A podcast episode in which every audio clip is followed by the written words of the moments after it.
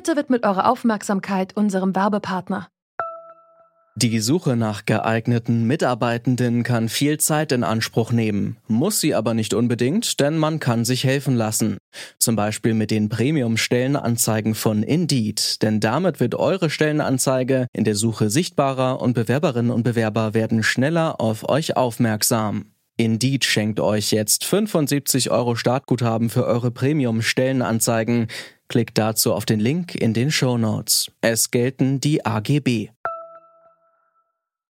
drug use, overdose, it does not matter who you are, where you come from, it doesn't matter how old you are, what color your skin is, how nice your house is, how much money you make, if you go to church or not, if your family's divorced or not. I've seen it across every demographic. Man kann es kaum treffender beschreiben als diese US-Amerikanerin hier in einem Beitrag des TV-Senders PBS.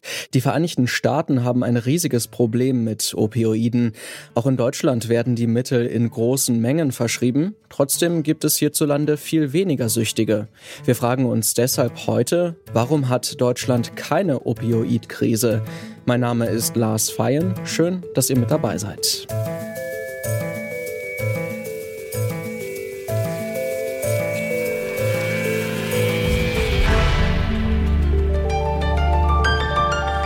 Zurück zum Thema. Im November dieses Jahres hat US-Präsident Joe Biden einen traurigen Rekord verkündet. Innerhalb eines Jahres sind erstmals mehr als 100.000 Menschen in den USA an einer Überdosis gestorben. Die meisten von ihnen an Opioiden.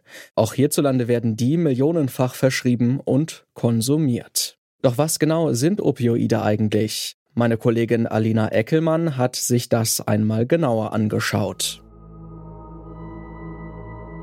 Opioide sind sehr starke Schmerzmittel, denn ihre Wirkstoffe sind so ähnlich wie die Stoffe, die in Opium, also im Schlafmond, natürlich vorkommen. Das bekannteste Opioid habt ihr vielleicht schon mal gehört. Morphium wird auch in der Medizin verwendet. Dabei gibt es stärkere und schwächere Opioide. Die können natürlich in unserem Körper vorkommen, aber auch synthetisch hergestellt werden. Weil Opioide so stark wirken, werden sie aber auch als Rauschmittel verwendet. Die Droge Heroin ist wohl das bekannteste Beispiel. Generell machen Opioide in jeder Form sehr schnell süchtig, also gerade der Missbrauch von medizinischen Schmerzmitteln ist deshalb ein riesiges Problem. Das kann man auch vor allem an den USA sehen. Laut der Organisation für wirtschaftliche Zusammenarbeit und Entwicklung sterben dort pro Jahr von einer Million Einwohner 131 Menschen durch eine Opioidüberdosis. Stand 2016. Zum Vergleich. In Deutschland sterben daran pro Jahr weniger als 10 Personen pro eine Million Einwohner.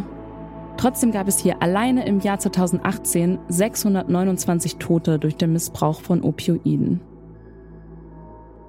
Opioide machen also sehr schnell süchtig. Warum werden sie dann so häufig verschrieben? Das habe ich die Fachärztin für Schmerztherapie Sonja Lisch gefragt. Also Opioide haben natürlich erstmal eine sehr gute schmerzstillende Wirkung. Das ist also mal ein positives Zeichen jetzt für den Patienten, wenn der Schmerzen hat. Und andererseits haben die ja auch psychotrope Wirkungen, die Opioide. Die wirken angstlösend, entspannend, die wirken teilweise auch euphorisierend. Also die haben insgesamt, vermitteln sie auch so bei den meisten Menschen zumindest so ein bisschen positives Gefühl. Nun haben Sie ja schon die schmerzlindernde Wirkung angesprochen. In welchen Fällen werden Opioide denn in Deutschland verschrieben? Also Opioide werden ja grundsätzlich verschrieben, wenn man mit diesen normalen, gängigen Schmerzmitteln, die man so hat in der Apotheke, einfach auch kaufen kann. Vielleicht teilweise, also wenn es akute oder chronische Schmerzzustände sind, die man mit diesen normalen Medikamenten nicht mehr behandeln kann. Zum Beispiel jetzt perioperativ oder postoperativ oder sagen wir bei Tumorerkrankungen, das sind jetzt so die wichtigsten, aber teilweise auch bei chronischen Schmerzzuständen, die, äh, sagen wir, wenn ich eine fortgeschrittene Gelenksarthrose habe, die ich vielleicht im hohen Alter auch gar nicht mehr operativ behandeln kann. Nun haben Sie in Ihrem Arbeitsalltag ja mit vielen Patientinnen und Patienten zu tun, die auch starke Schmerzen haben und für die Opioide dann wahrscheinlich auch ein wichtiges Medikament sein können. Was für Wirkungen haben denn die Opioide auf die Person direkt? Zum Beispiel führen sie in der Anfangszeit sehr häufig zu Übelkeit und Erbrechen.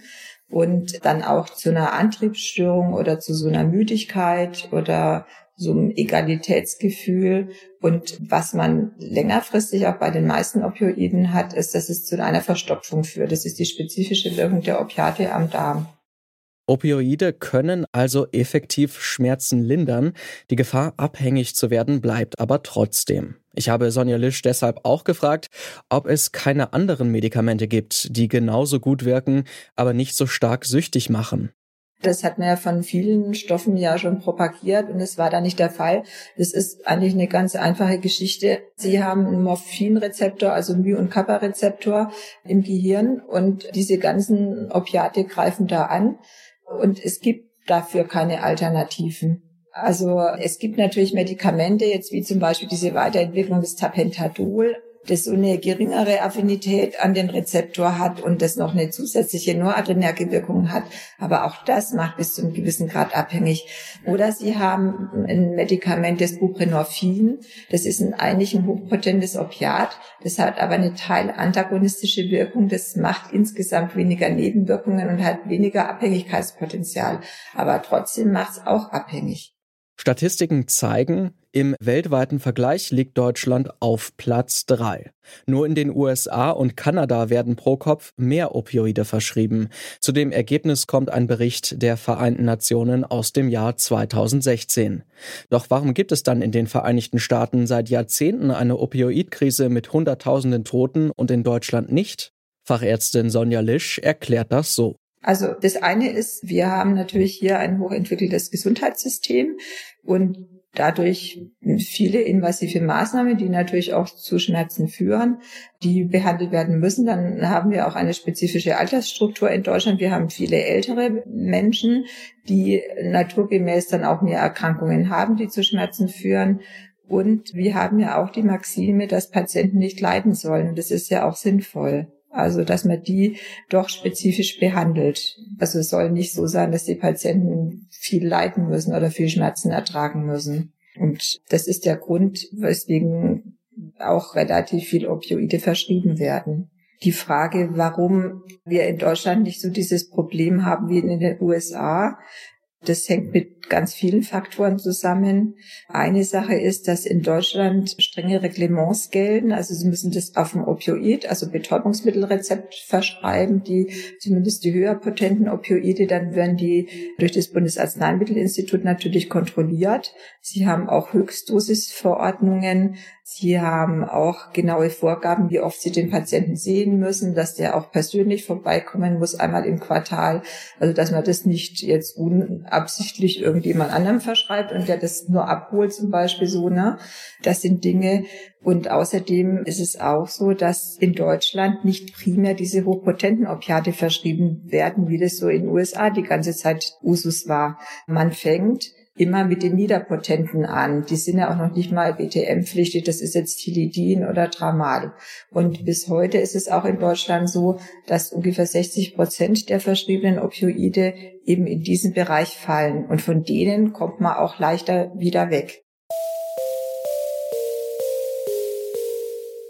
Opioide sind die stärksten Schmerzmittel, die es gibt. Aktuell führt deshalb in der Medizin kein Weg an ihnen vorbei. Doch obwohl die Zahlen der verschriebenen Opioide in Deutschland sehr hoch sind, kann von einer Krise wie in den USA nicht die Rede sein. Grund dafür sind strengere Regeln und eine bessere Kontrolle der Substanzen. Außerdem werden Patientinnen und Patienten besser überwacht und betreut. Klar ist aber auch, Opioide bleiben ein Risiko. Deshalb ist es wichtig, auch auf andere oder ergänzende Formen der Schmerztherapie zurückzugreifen, wenn das möglich ist. Das war's von uns für heute. Redaktion dieser Folge hatten Alina Eckelmann, Charlotte Müller, Rabea Schlotz und Charlotte Thielmann. Produktion Benjamin Serdani. Chef vom Dienst war Kai Rehmen und mein Name ist Lars Feyen. Ich sage danke fürs Zuhören und bis zum nächsten Mal. Zurück zum Thema vom Podcast Radio Detektor FM.